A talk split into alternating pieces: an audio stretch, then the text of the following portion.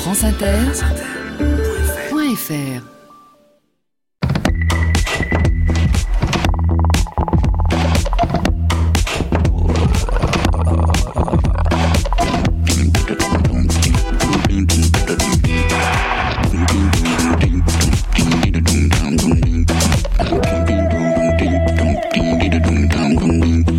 Bonjour à tous.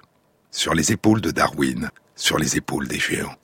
Se tenir sur les épaules des géants et voir plus loin, voir dans l'invisible, à travers l'espace et à travers le temps. Tenter de percevoir et de ressentir la splendeur de la nature, l'étrange et extraordinaire diversité du monde vivant qui nous entoure et qui nous a donné naissance. Au début de l'année 1832, un jeune naturaliste explore avec étonnement et émerveillement les côtes à marée basse à Santiago, la plus grande île du Cap Vert. Cela fait moins de trois semaines que Darwin a quitté les côtes de l'Angleterre. Dans un mois, il aura 23 ans.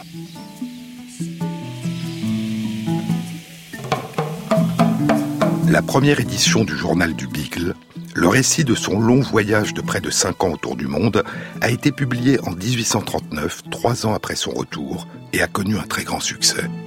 Le livre commence ainsi.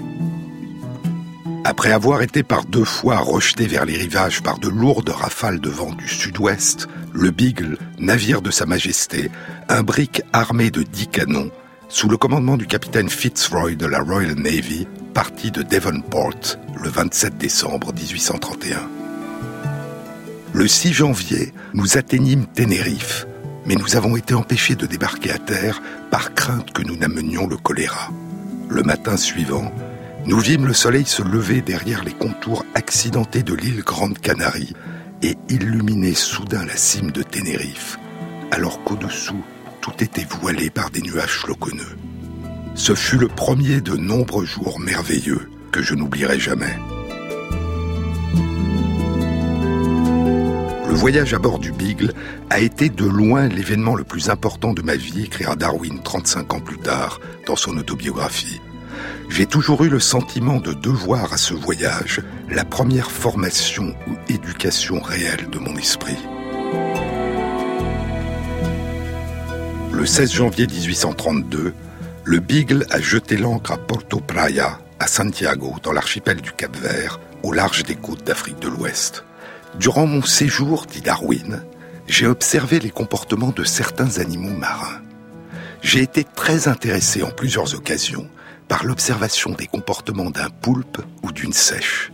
Bien qu'ils soient souvent dans les bassins d'eau de mer que laisse derrière elles la marée basse, ces animaux ne sont pas faciles à attraper. En utilisant leurs longs bras et leurs ventouses, ils peuvent introduire leur corps à l'intérieur de fissures rocheuses très étroites, et lorsqu'ils étaient là, il fallait une grande force pour les en retirer.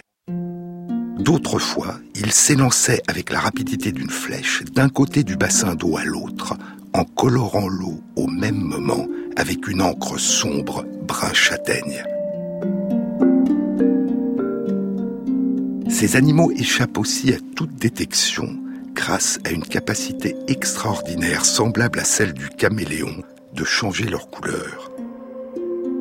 Ils semblent faire varier leur couleur en fonction de la nature du sol au-dessus duquel ils passent. Quand ils étaient dans l'eau profonde, leur teinte générale était violet brunâtre. Mais quand ils étaient sur le sol ou dans de l'eau peu profonde, cette teinte sombre se transformait en une teinte vert jaunâtre. Cette couleur, examinée avec plus d'attention, était en fait gris-vert avec de nombreuses minuscules taches jaunes vifs le fond gris-vert variait en intensité et les minuscules taches jaunes vifs disparaissaient et réapparaissaient tour à tour.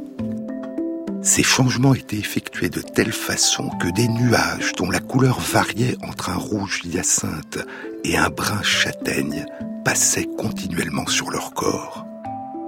Ces nuages, ou ces rougissements comme on pourrait les appeler, on dit qu'ils sont produits par l'alternance de phénomènes d'expansion et de contraction de vésicules minuscules qui contiennent des fluides de différentes couleurs. Ces capacités semblables à celles d'un caméléon, à la fois pendant qu'elle nageait et lorsqu'elle demeurait immobile sur le fond. J'étais très amusé par la diversité de ces arts d'échappement à la détection utilisés par un individu qui semblait parfaitement conscient du fait que je l'observais. La sèche demeurait un temps immobile, puis avançait furtivement de 2 ou 5 centimètres comme un chat derrière une souris, en changeant parfois de couleur.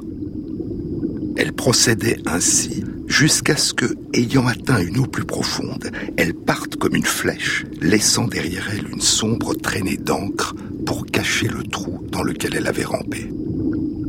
Alors que je cherchais des animaux marins, poursuit Darwin, le visage à environ 30 ou 60 cm au-dessus de l'eau et des rochers, j'ai été plus d'une fois salué par un jet d'eau accompagné d'un petit bruit grinçant. Au début, je n'avais aucune idée de ce que c'était. Mais plus tard, j'ai découvert que c'était cette sèche qui, bien que cachée dans un trou, m'a ainsi conduit à la découvrir. Qu'elle possède la capacité de lancer des jets d'eau, il n'y a aucun doute là-dessus. Et il m'a paru qu'elle pouvait assurément très bien viser en dirigeant le tube ou siphon qu'elle possède sur la partie inférieure de son corps. J'ai observé que l'une des sèches que je gardais dans ma cabine était légèrement phosphorescente dans l'obscurité. Près de cinq mois après le départ du Beagle des côtes de l'Angleterre, Darwin est arrivé au Brésil. Et le 18 mai 1832, de Rio de Janeiro, il écrit à John Henslow, son ancien professeur de botanique, à qui il devait sa place de compagnon de voyage du capitaine sur le Beagle. Dans sa lettre, il évoque pour la première fois son arrivée sur l'île de Santiago, dans l'archipel du Cap Vert, et sa rencontre avec les poulpes et les sèches. Là-bas, dit Darwin, nous avons passé trois semaines extrêmement agréables. Sur la côte, j'ai ramassé plusieurs poulpes qui possédaient une capacité extraordinairement merveilleuse de changer de couleur, à l'égal de n'importe quel caméléon, qui s'adaptait à l'évidence au changement de couleur du sol au-dessus duquel il passait. Ce fait semble être nouveau, pour autant que je puisse savoir. Mais sa remarque sur le fait que les changements de couleur des poulpes et des sèches semblent nouveaux, en d'autres termes inconnus, traduisait une certaine ignorance du jeune Darwin. Et dans son livre Le journal du voyage du Beagle, publié sept ans plus tard, cette remarque sur la nouveauté du phénomène aura disparu. Cela faisait en effet plus de 21 siècles qu'Aristote l'avait décrit dans son Histoire des animaux en neuf livres. C'est dans le livre 9, au chapitre 25, pour s'emparer des poissons qui sont sa proie, écrit Aristote, le poulpe change sa couleur et prend celle des rochers qu'il côtoie. Il change également de couleur quand il a peur. Quelques personnes, ajoute Aristote, quelques personnes assurent que la sèche en fait autant et qu'elle modifie sa couleur selon la couleur des lieux où elle vit. Et dans le livre 5, il décrit une autre caractéristique. La sèche femelle diffère du mâle en ce qu'il est plus bariolé qu'elle dans ses couleurs. Dans le même livre 5, Aristote rapporte l'une des stratégies de défense des poulpes, des calmars et des sèches. Tous les mollusques lâchent leur encre quand ils ont peur, et surtout la sèche. Et toujours dans le livre 5, au chapitre 5 intitulé De l'accouplement des mollusques, il décrit l'une des caractéristiques surprenantes des poulpes, des calmars et des sèches. Ils s'accouplent face à face. Les mollusques tels que les poulpes, les sèches et les calmars, dit Aristote, se rapprochent tous de la même manière pour l'accouplement. Ils se joignent bouche à bouche, s'entrelaçant régulièrement, tentacule à tentacule. Les sèches et les calmars nagent ainsi accouplés, arrangeant leurs bouches et leurs bras à l'opposé les uns des autres, et nageant en sens opposé. La lignée qui allait donner naissance aux mollusques puis aux céphalopodes, aux poulpes, aux calmars et aux sèches, s'est séparée il y a environ 650 millions d'années de la lignée qui allait donner naissance aux animaux vertébrés, les poissons, les reptiles, les oiseaux et les mammifères. Et au long de la lignée des céphalopodes, je vous le disais dans une précédente émission, différentes branches ont émergé.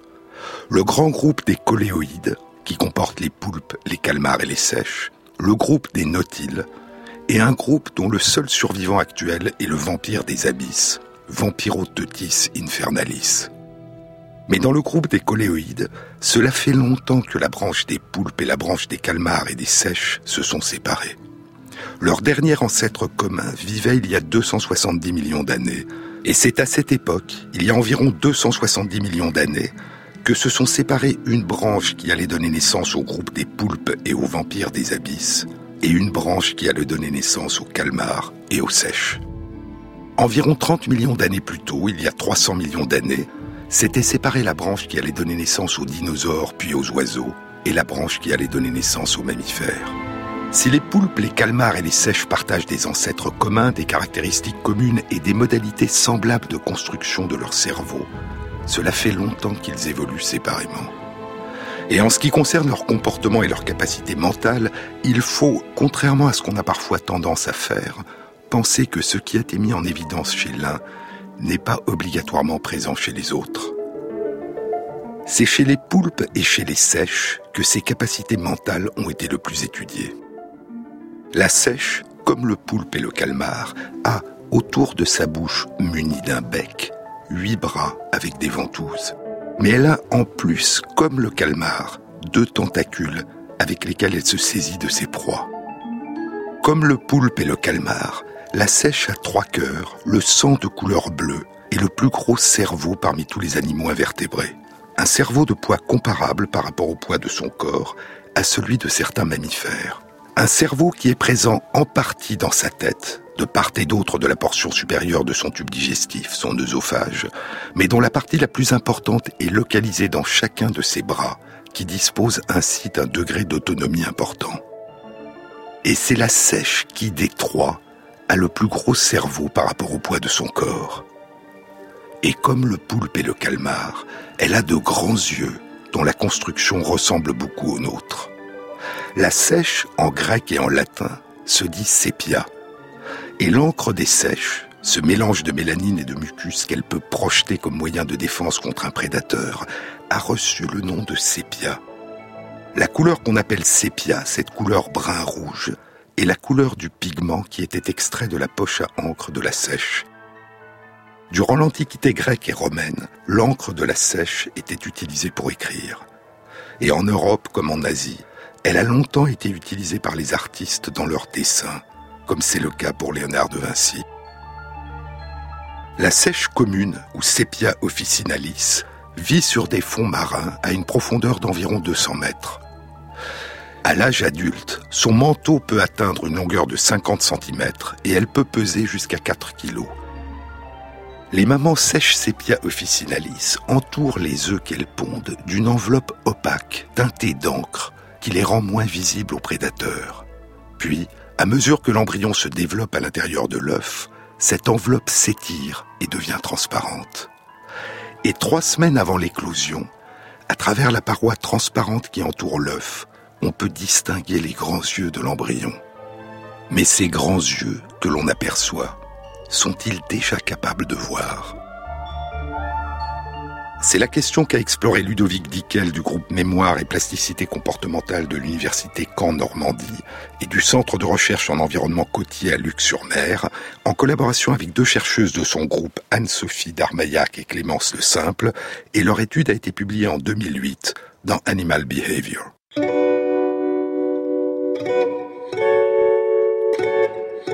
Vai, o voo nele, o terra vai a ui. Vai, mou, o voo nele,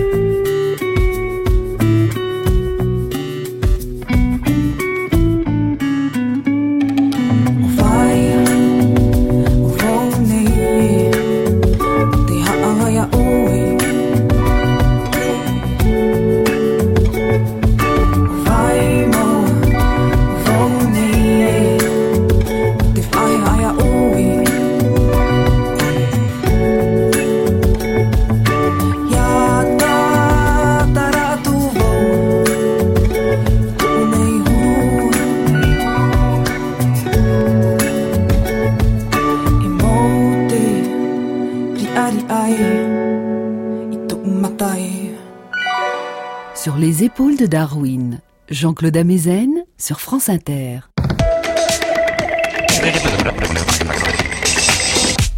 Après l'éclosion, lorsqu'elles commencent à chercher leur nourriture, les petites sèches sépia officinalis, comme les adultes, préfèrent, lorsqu'elles ont le choix, se nourrir de crevettes plutôt que de petits crabes.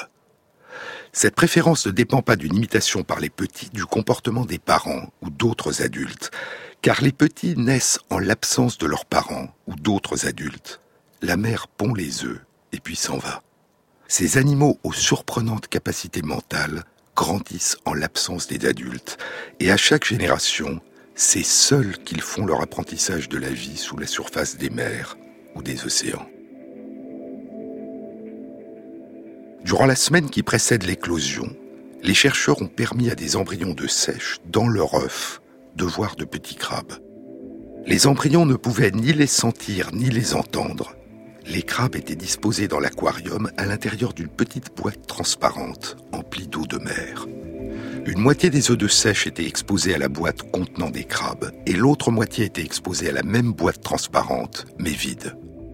Juste avant le moment de l'éclosion, les œufs plongent dans un compartiment inférieur sous le plancher de l'aquarium et ainsi, au moment de l'éclosion, la boîte n'est plus visible au voisinage des petites sèches en train de naître.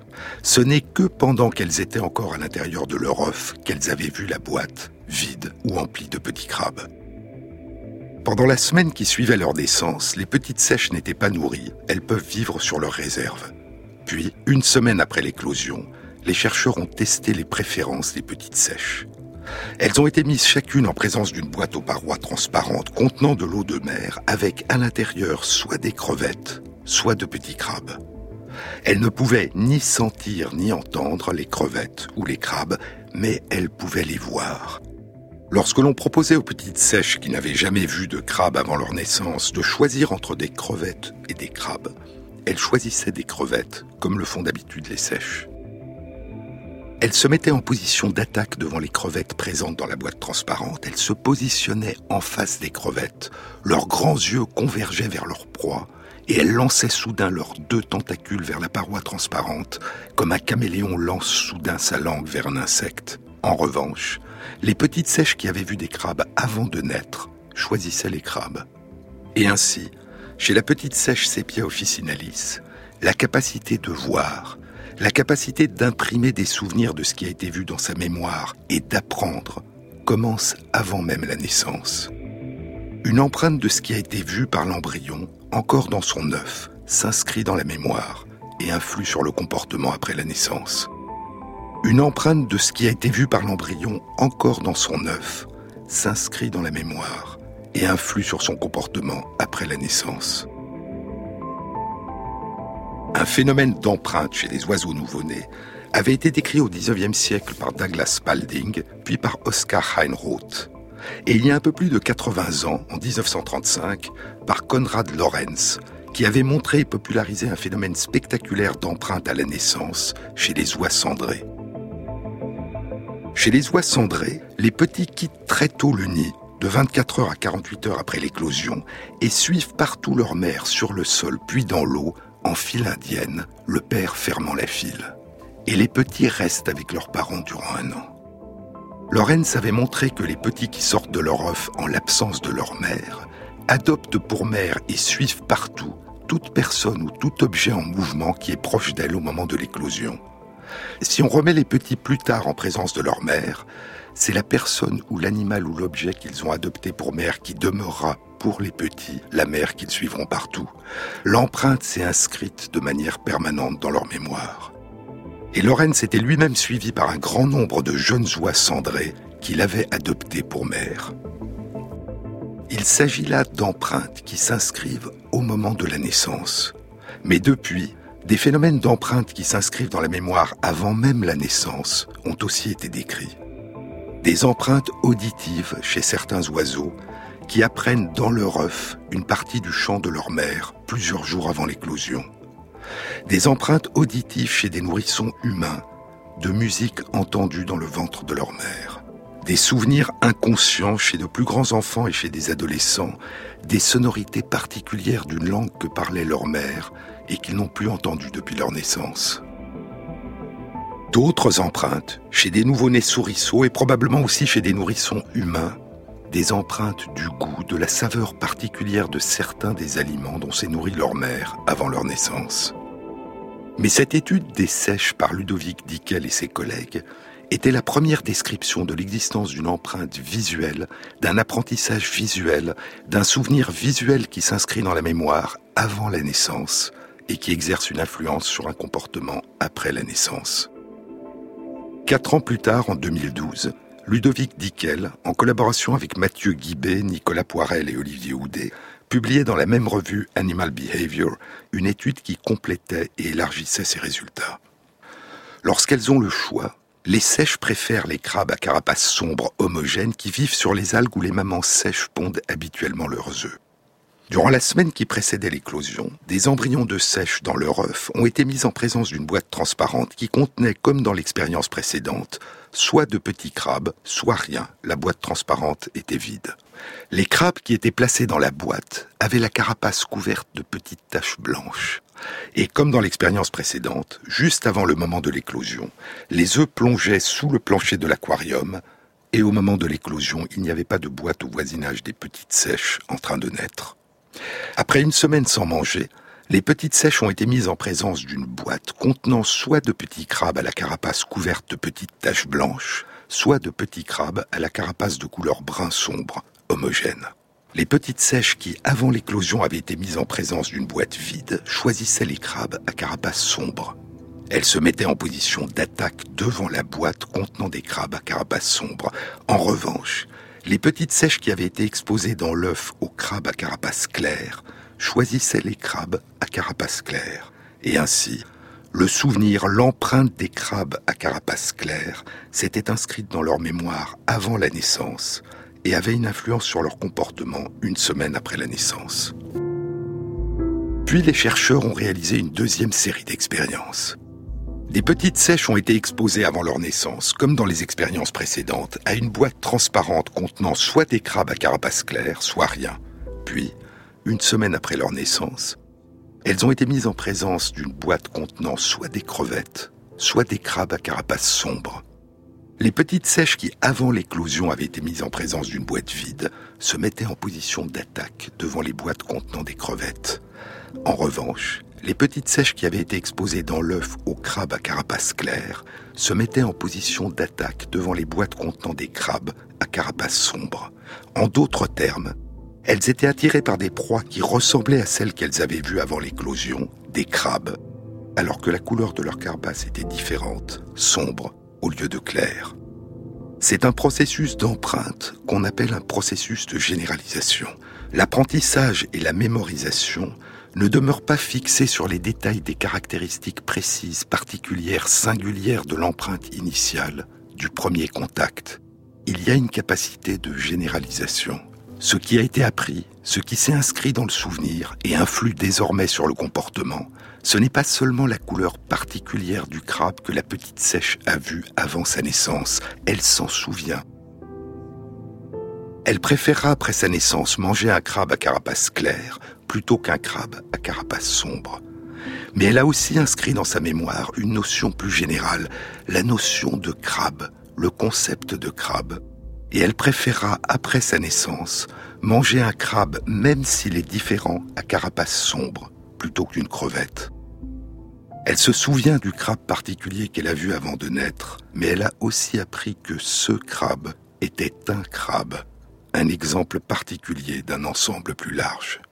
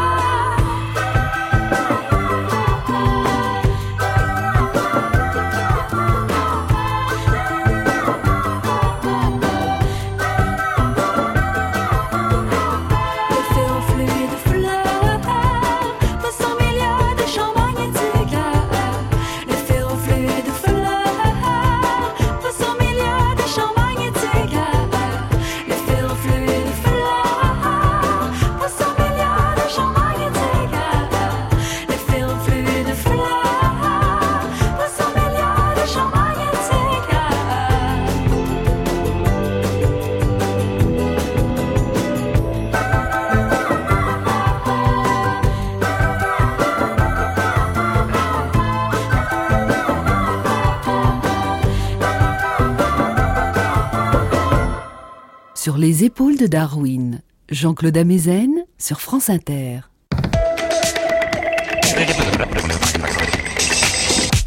Être capable de procéder à des généralisations à partir de ces apprentissages présente plusieurs avantages.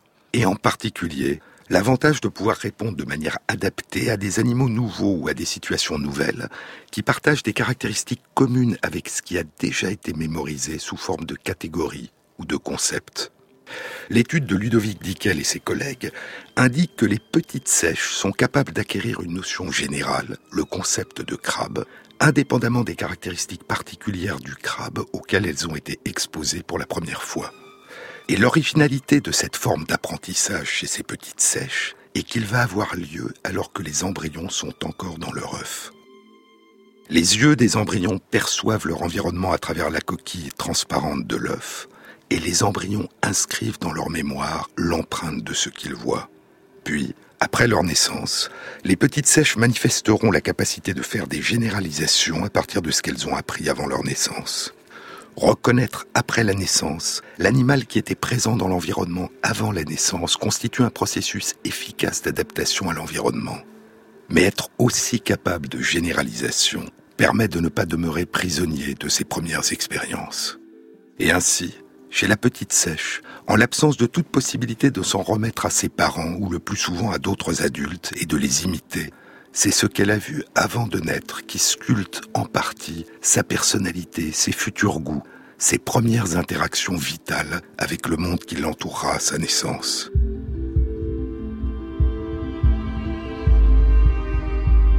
Une autre question a été posée quant aux capacités mentales des sèches. Ont-elles un sens des nombres? Sont-elles capables de compter? C'est la question qu'ont exploré Tsang Yang et Chuan Xin Jiao de l'Institut des neurosciences de l'Université Tsinghua à Taïwan. Et leur étude a été publiée à la fin août 2016 dans les comptes rendus de la Société royale de Londres. Elle concernait 54 jeunes sèches Sepia pharaonis.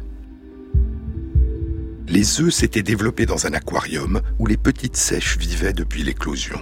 À l'âge d'un mois, chacune des jeunes sèches a été exposée à une boîte aux parois transparentes introduite dans l'aquarium. La boîte était séparée en deux compartiments, l'un au-dessus, l'autre en dessous, avec un rebord de plastique qui délimitait nettement la frontière entre le haut et le bas.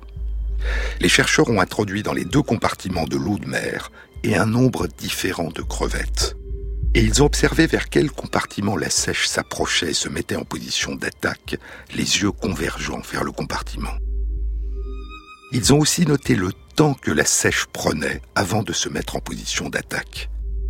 Chacune des 54 sèches a été testée en tout 18 fois. Le premier test a consisté à placer 5 crevettes dans l'un des deux compartiments et une seule crevette dans l'autre. Et les sèches ont choisi le compartiment qui contenait les 5 crevettes. Puis les chercheurs ont rendu le test plus difficile. La différence désormais entre le nombre de crevettes dans chaque compartiment était seulement d'une crevette. Dans l'un des deux compartiments, deux crevettes, et dans l'autre une. Dans l'un des compartiments, trois crevettes, et dans l'autre deux. Dans l'un, quatre crevettes, et dans l'autre trois. Dans l'un, cinq crevettes, et dans l'autre quatre. Dans tous les cas, la différence entre le nombre de crevettes dans un des compartiments et le nombre de crevettes dans l'autre compartiment était la même, une crevette. Mais la difficulté du test augmente avec le nombre total de crevettes présentes dans chacun des compartiments. Il s'agit d'une contrainte de nature très générale dans le domaine de la perception sensorielle, qu'elle soit visuelle ou auditive, qu'on a appelée la loi de Weber. La loi de Weber postule que la capacité de faire la différence entre l'intensité de deux signaux dépend du rapport entre leurs intensités et non pas de la différence entre leurs intensités. En d'autres termes, la capacité de distinguer les différents nombres dépendrait d'une opération de division et non pas d'une opération de soustraction. Pour une même différence d'une crevette entre deux nombres différents de crevettes, plus les deux nombres sont grands, plus le rapport entre ces deux nombres tend vers 1, et plus cette différence est difficile à distinguer. Il est beaucoup plus difficile de distinguer la différence entre 139 et 138 crevettes qu'entre deux crevettes et une crevette. Le rapport entre deux crevettes et une crevette est du simple au double. Mais le rapport entre trois crevettes et deux crevettes n'est plus que de 1,5. Le rapport entre 4 crevettes et 3 crevettes n'est plus que de 1,33. Et le rapport entre 5 crevettes et 4 crevettes n'est que de 1,21. Non seulement il y a plus de crevettes au total, 5 et 4, mais il n'y a dans l'un des compartiments que 1,25 fois plus de crevettes que dans l'autre compartiment. Dans chacun des tests, la très grande majorité des jeunes sèches choisissaient le compartiment dans lequel il y avait le plus grand nombre de crevettes. Mais la complexité croissante de la tâche se traduisait de deux façons différentes. Le pourcentage de jeunes sèches qui choisissaient le compartiment contenant le plus de crevettes diminuait avec le nombre croissant de crevettes dans chaque compartiment, passant de plus de 80% de jeunes sèches à plus de 60% seulement. Et le temps de latence, l'intervalle de temps entre le moment où la boîte était introduite dans l'aquarium et le moment où la sèche se mettait en position d'attaque, augmentait avec la difficulté, passant de 7 secondes à 15 secondes. Ces résultats suggèrent, disent les chercheurs, que les jeunes sèches n'évaluent pas simplement d'un seul coup d'œil au juger la différence entre le nombre de crevettes dans chaque compartiment, mais qu'elles prennent le temps de réaliser une opération qui s'apparente à une forme de comptage. Et donc, ces résultats suggèrent que les sèches ont un sens des nombres. Puis les chercheurs ont vérifié que ce n'était pas la différence de densité, du nombre de crevettes par unité de volume dans chaque compartiment qui était prise en compte par les sèches. Un petit tas est en effet plus compact quand il y a trois crevettes que quand il y en a deux. Inversement, à densité égale, le volume total d'eau occupé par trois crevettes est plus important que le volume d'eau occupé par deux crevettes. Lorsque les chercheurs ont fait en sorte que la densité soit égale, ou bien qu'elle soit différente, les tests ont donné les mêmes résultats. Puis, les chercheurs ont vérifié que ce n'étaient pas les mouvements des crevettes en train de nager qui étaient pris en compte par les sèches. L'importance globale des mouvements est un peu plus grande lorsqu'il y a cinq crevettes que lorsqu'il y en a quatre. Ils ont introduit des crevettes mortes, immobiles, disposées sur des lamelles transparentes de verre à différentes densités, et les tests ont donné les mêmes résultats. Il semble donc bien que ce soient les différences de nombre qui déterminent le comportement des sèches. Dans une autre série d'expériences, les chercheurs ont ensuite exploré si, indépendamment du nombre de proies, la qualité de la nourriture avait aussi un effet sur les préférences des jeunes sèches. Des études ont indiqué que les sèches sont des chasseurs. Lorsqu'elles ont le choix, les sèches préfèrent des proies vivantes à des proies mortes. Et les chercheurs ont présenté aux jeunes sèches un compartiment qui contenait deux crevettes mortes et un autre compartiment qui contenait une crevette vivante et les sèches ont choisi le compartiment contenant la crevette vivante. En d'autres termes, si le nombre de proies est un critère de choix pour les sèches quand ces proies sont toutes vivantes ou toutes mortes, lorsqu'elles ont le choix entre des proies vivantes ou mortes, la qualité de la proie l'emporte sur le nombre. Enfin, les chercheurs ont exploré quels choix font les jeunes sèches lorsqu'elles ont à choisir entre le nombre et la taille. Ils ont mis les sèches en présence d'une boîte, dont un compartiment contenait deux petites crevettes, et l'autre compartiment une plus grosse crevette, dont la taille et le poids étaient égales au double de la taille et du poids de chacune des deux petites crevettes. Et les sèches ont choisi les deux petites crevettes. En revanche, lorsque les sèches n'avaient pas mangé depuis plusieurs heures et qu'elles avaient faim, elles ont choisi d'emblée la grosse crevette qui avait à peu près la taille des jeunes sèches. Il est plus risqué pour la sèche d'attraper une grosse proie que deux petites, mais quand elle a faim, elle prend ce risque. Il n'est pas sûr, en effet, qu'elle puisse attraper l'une après l'autre les deux petites crevettes. Et ainsi, cette étude publiée à la fin de l'été 2016 dans les comptes rendus de la Société royale de Londres suggère que les sèches ont un sens des nombres, au moins jusqu'à 5, mais elles n'ont pas été testées au-delà. Et l'étude suggère aussi que leur choix en matière de proie dépend non seulement du nombre et de la taille des proies, mais aussi de leur état, vivante ou morte, et également de l'état de la sèche. Si elle n'a pas très faim, elle préférera un nombre plus important de petites proies, faciles à attraper, plutôt qu'un moins grand nombre de grosses proies, plus difficiles à attraper et plus dangereuses pour elle. Mais si elle a très faim, elle préférera une grosse proie à plusieurs plus petites. Pourquoi les gens qui s'aiment sont-ils toujours un peu les mêmes? Ils ont quand ils s'en viennent le même regard d'un seul désir pour deux. Ce sont des gens heureux. Pourquoi les gens qui s'aiment sont-ils toujours un peu les mêmes Quand ils ont leurs problèmes, bah y a rien à dire, y a rien à faire pour eux. Ce sont des gens qui s'aiment. Et moi je te connais à peine, mais ce serait une veine qu'on s'en aille un peu comme eux. On pourrait se faire sans que ça gêne de la place pour deux. Mais si ça ne vaut pas la peine que j'y revienne, il faut me dire au fond des yeux. Quel que soit le temps que ça me prenne quel que soit l'enjeu, je veux être un homme heureux.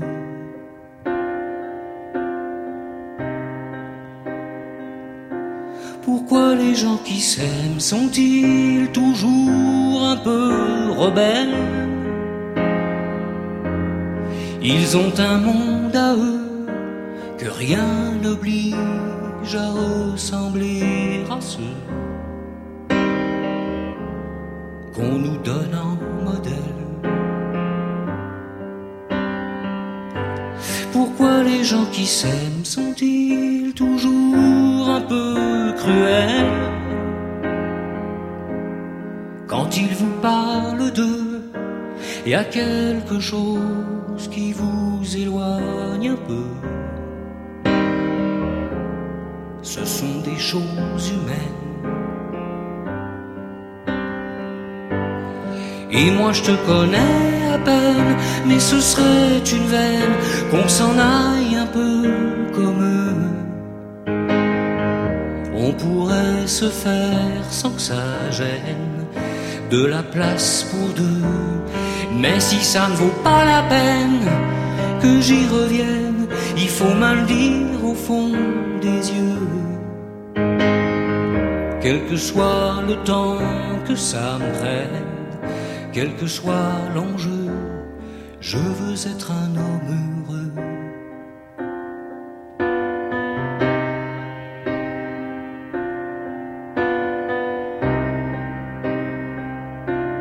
Je veux être un homme heureux.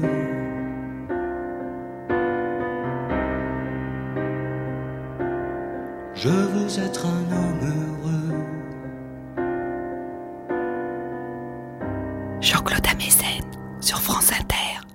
vous ai déjà parlé dans de précédentes émissions de certains oiseaux aux capacités mentales remarquables, des corvidés, des jets, le jet buissonnier, Aphelocoma californica, qui vit sur la côte ouest des États-Unis.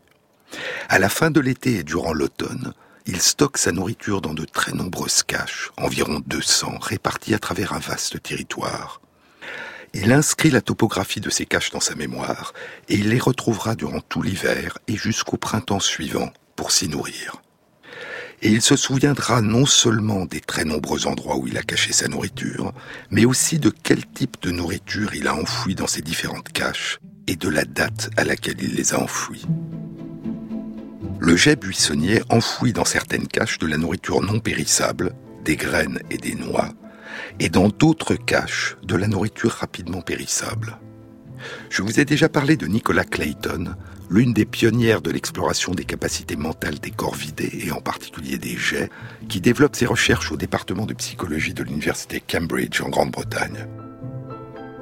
Une des premières études sur la mémoire des jets, animée par Nicola Clayton, a été publiée dans Nature en 1998. Elle avait révélé que les jets se souviennent de la date de péremption de leur nourriture périssable.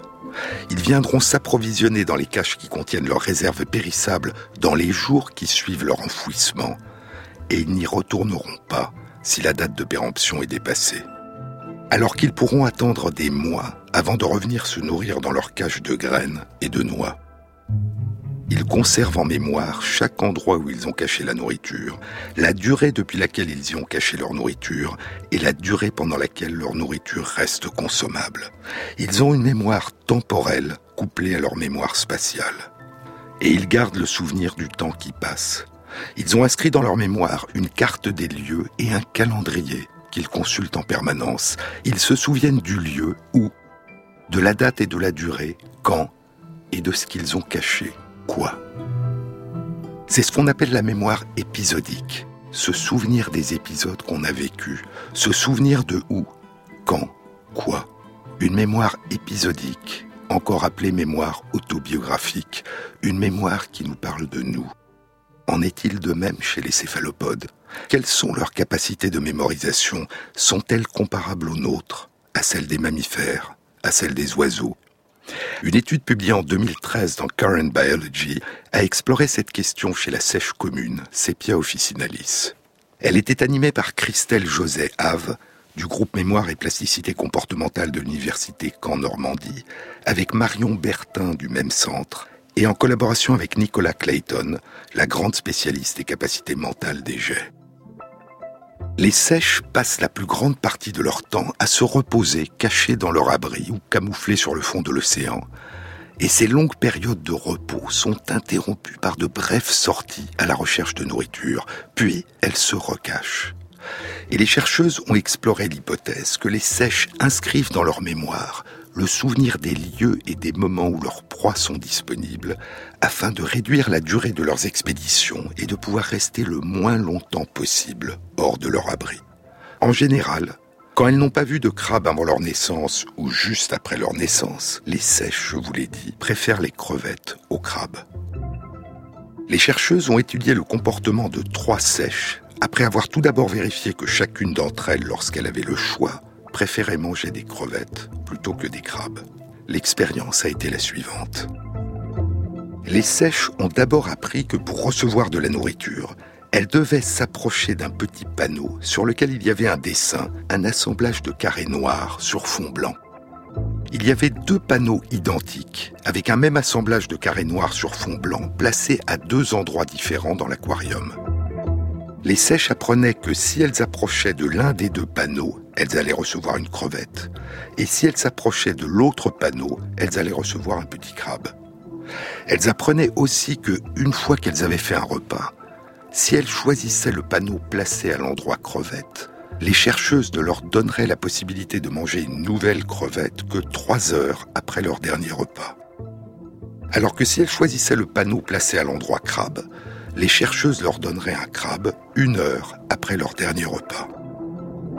Au bout d'une trentaine d'essais, les sèches avaient parfaitement intégré cet apprentissage. Et à partir de ce moment, les chercheuses ont introduit les deux panneaux dans l'aquarium aux deux endroits différents, de nombreuses fois au hasard, soit une heure après le repas des sèches, soit trois heures après. Les trois sèches ont été testées séparément. Lorsque les panneaux étaient introduits trois heures après leur dernier repas, elles allaient vers le panneau placé à l'endroit crevette. Mais lorsque les panneaux étaient introduits une heure après leur dernier repas, chacune des trois sèches allait vers le panneau crabe. Elles se souvenaient de quoi, crevette ou crabe, de où, l'endroit où elles recevraient une crevette ou un crabe, et de quand, une heure ou trois heures après leur dernier repas? Et ainsi, les capacités mentales de ces étranges habitants des océans et des mers commencent peu à peu à être dévoilées. Un céphalopode est d'abord et essentiellement un animal qui apprend, écrivait en 2013 dans le Canadian Journal of Zoology Jennifer Mather du département de psychologie de l'Université de Lethbridge au Canada et Michael Kuba du département de neurobiologie de l'Université hébraïque de Jérusalem en Israël. Jennifer Mather et Michael Kuba avaient décrit les étonnants comportements de jeu chez les poulpes dont je vous ai parlé dans une précédente émission. Un céphalopode, écrivent-ils, est d'abord et essentiellement un animal qui apprend. Il utilise son système de changement de couleur pour tromper les autres. Il a une mémoire de l'espace, une personnalité et une capacité à jouer. Il représente une alternative aux animaux vertébrés, notamment en ce qui concerne l'évolution d'un cerveau complexe et d'une grande intelligence, une intelligence qui, pour l'instant, n'a été que partiellement explorée. 142 ans plus tôt, en 1871, dans la généalogie de l'homme, Darwin écrivait Ces animaux qui possèdent des organes sensoriels extrêmement développés ont des capacités mentales considérables, comme l'admettront tous ceux qui ont observé les efforts habiles qu'ils réalisent pour échapper à un ennemi.